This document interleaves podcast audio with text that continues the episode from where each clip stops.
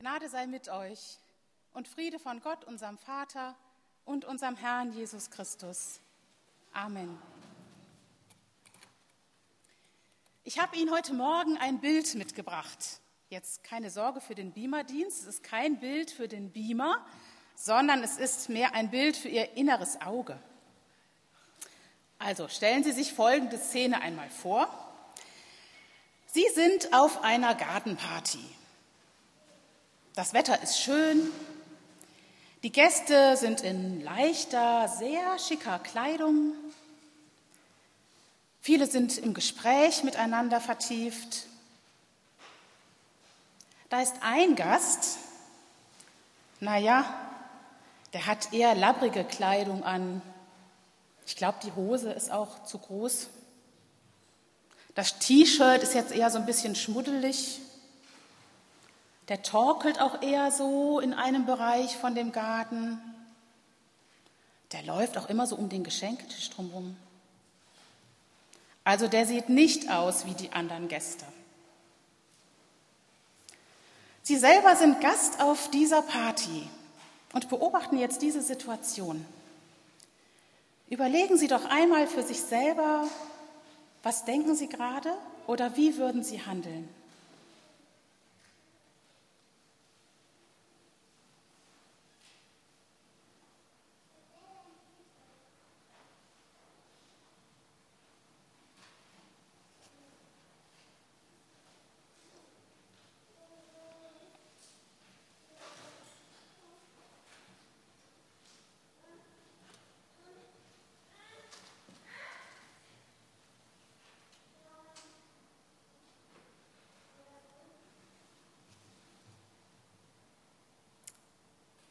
Vielen Dank, dass Sie sich auf diese Frage erst einmal eingelassen haben.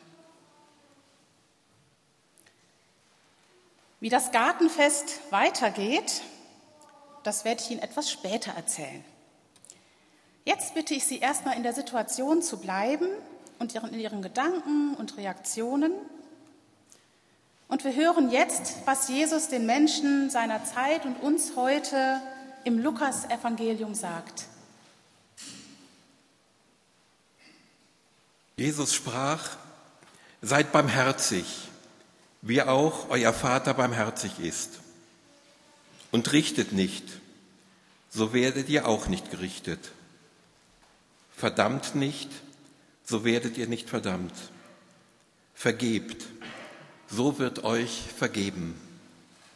Gebt, so wird euch gegeben. Ein volles, gedrücktes, gerütteltes und überfließendes Maß wird man in euren Schoß geben. Denn eben mit dem Maß, mit dem ihr messt, wird man euch zumessen. Er sagte ihnen aber auch ein Gleichnis. Kann denn ein Blinder einem Blinden den Weg weisen? Werden sie nicht alle beide in die Grube fallen? Ein Jünger steht nicht über dem Meister. Wer aber alles gelernt hat, der ist wie sein Meister.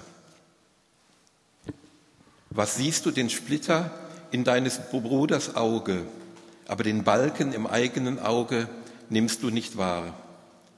Wie kannst du sagen zu deinem Bruder, halt still, Bruder, ich will dir den Splitter aus deinem Auge ziehen, und du siehst selbst nicht den Balken in deinem Auge. Du Heuchler, zieh zuerst den Balken aus deinem Auge. Danach kannst du sehen und den Splitter aus deines Bruders Auge ziehen. Vielen Dank. Was für eine Rede. Die Worte, die wir gerade gehört haben, sind Teil von einer ganz großen Rede der sogenannten Bergpredigt.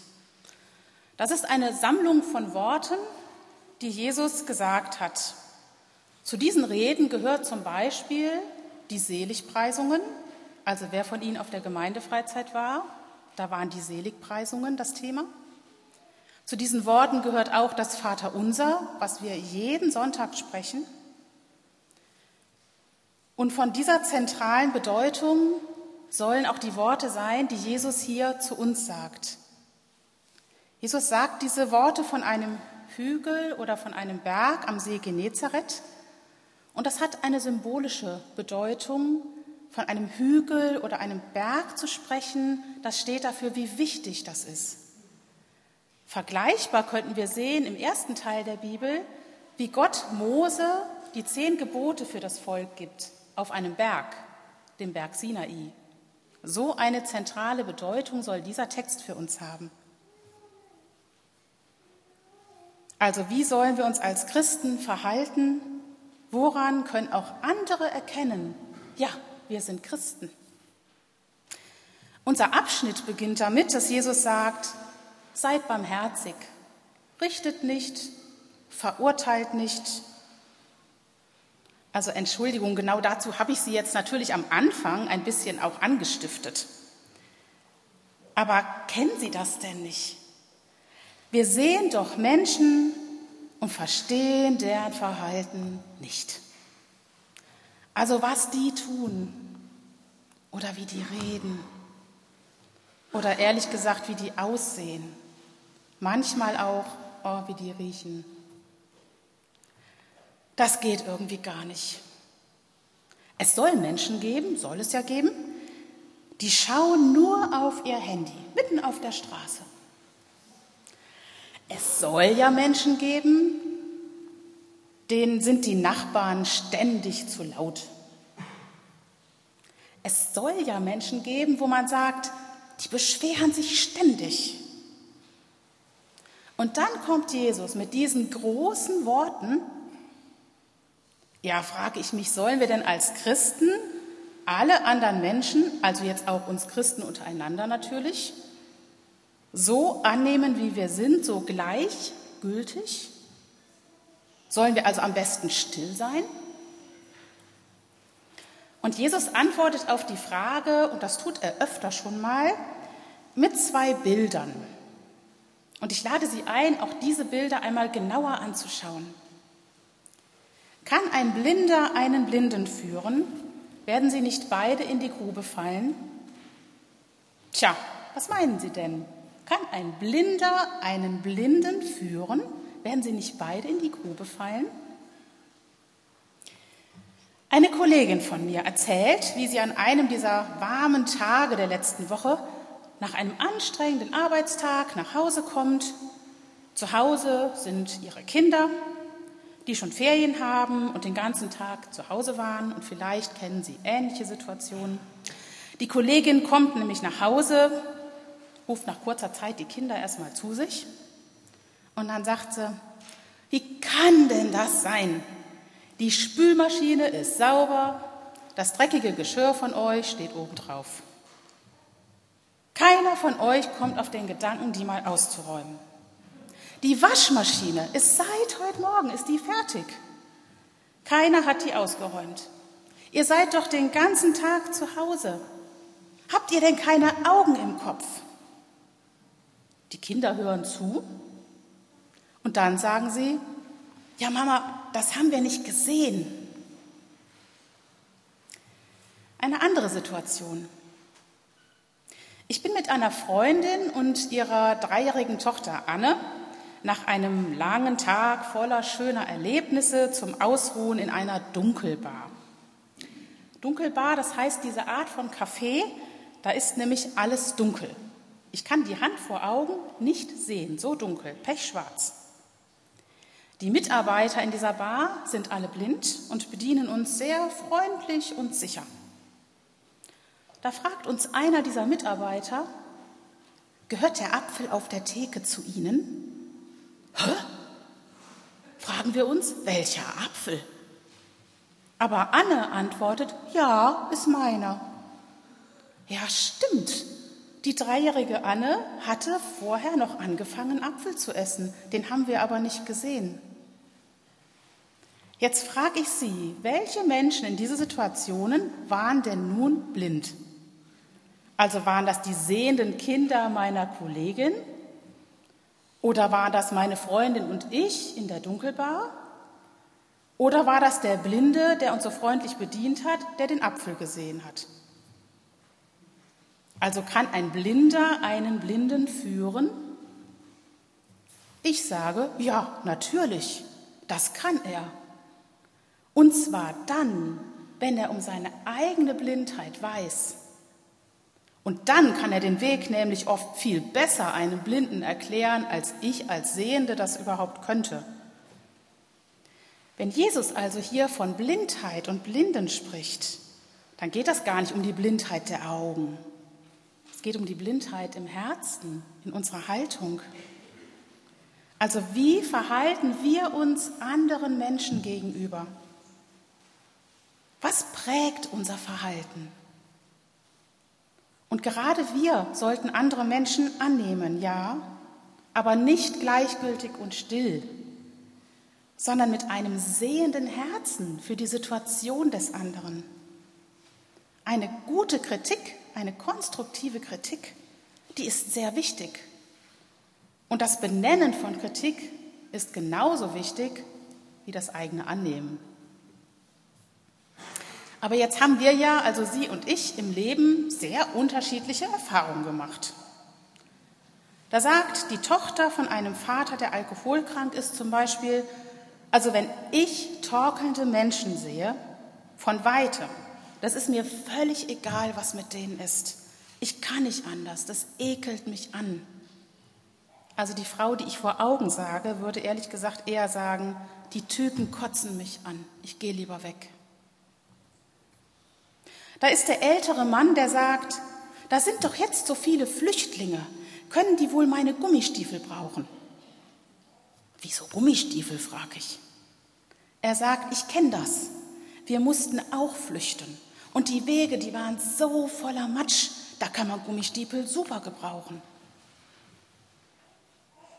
Da ist ein Mann, der sich für Technik begeistert und vieles echt gut beherrscht. Und daneben beherrscht er es, die anderen, den anderen die Technik so zu erklären, dass die Unerfahrenen, vielleicht Ungeschickten, das auch können. Und zwar ohne sich schlecht zu fühlen. Ja, wir haben alle unterschiedliche Karten bekommen im Leben. Manche kennen wir und andere sind uns vielleicht eher fremd, so wie blinde Flecken. Also frage ich Jesus, ja, wenn das nicht mein Maßstab ist, was ist denn jetzt der Maßstab, den ich anlegen soll im Umgang mit anderen? Und Jesus antwortet mit einem zweiten Bild. Kein Jünger steht über dem Meister. Jeder aber, wenn er ausgebildet ist, wird sein wie der Meister. Ich würde es jetzt mal so übersetzen. Also egal, wo ihr, Sie und ich im Leben stehen, haltet euch nicht selber für klüger als andere oder besser als andere. Denn ihr seid alle Jünger, lernende Menschen. Wir sind alles Menschen, die Jesus nachfolgen. Ihr habt alle eure blinden Flecken, eigene Macken, menschliche Fehler. Worauf es ankommt, ist, dass ihr darum wisst, Lernende zu sein und das ist egal, ob ihr drei seid oder 95. Ob ihr das erste Mal in der Kirche seid oder seit 20 Jahren oder länger. Gott selber will uns immer neu ausrichten. Er ist nämlich der Meister. Er ist der Meister des Lebens, der Schöpfer. Und wer von uns würde denn bestreiten, wenn ich sage, wir werden nie über Gott stehen? Gott selber will uns immer neu die Augen öffnen für sein Wort, für seine Welt, für seine Menschen. Und wir dürfen uns immer neu ausrichten lassen, damit wir klarer sehen, worauf es ankommt, damit wir erkennen, was denn zu tun ist und ja, auch was zu lassen ist. Uns neu ausrichten, wie kann das gehen? Das kann sein in der Beschäftigung mit Gottes Wort, im Gottesdienst am Sonntagmorgen, in einem Gespräch miteinander, in der Stille. Aber sicher ist, wenn wir Gott bitten, uns auszurichten, dann können wir uns darauf verlassen, er tut das. Und Risiken und Nebenwirkungen, ja, die gibt es, weil Gott als Meister hat einen weiteren Blick als wir als Menschen. Es könnte also sein, dass wir überrascht sind von dem, was er uns sagt. Aber auch Ihnen und mir gilt der erste Satz, seid barmherzig. In dem, was ihr tut, in dem, wie ihr euch anderen Menschen gegenüber verhaltet. Seid barmherzig mit den anderen Menschen und ja auch mit euch selber. Und ich ergänze den Eingangssatz von Jesus und sage, seid barmherzig, weil auch Gott selber ja mit uns barmherzig ist. So zum Beispiel heißt es in dem Psalm 103, den wir gebetet haben, barmherzig und gnädig ist der Herr, geduldig und von großer Güte.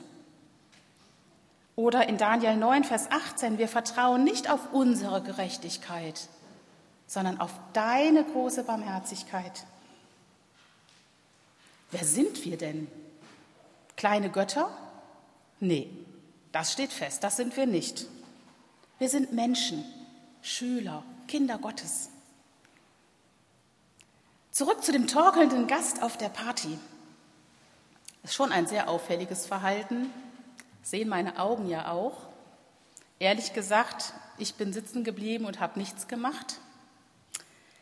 Ein anderer Gast, habe ich gehört, hat den Gastgeber gefragt, sag mal, hast du den auch eingeladen? Ja, sagt er, den brauche ich nämlich noch für meine Feier. Es stellt sich später heraus, das ist ein Clown, der in einer akrobatischen Stange alle Gäste echt zum Staunen bringt. Und er ist sehr nüchtern.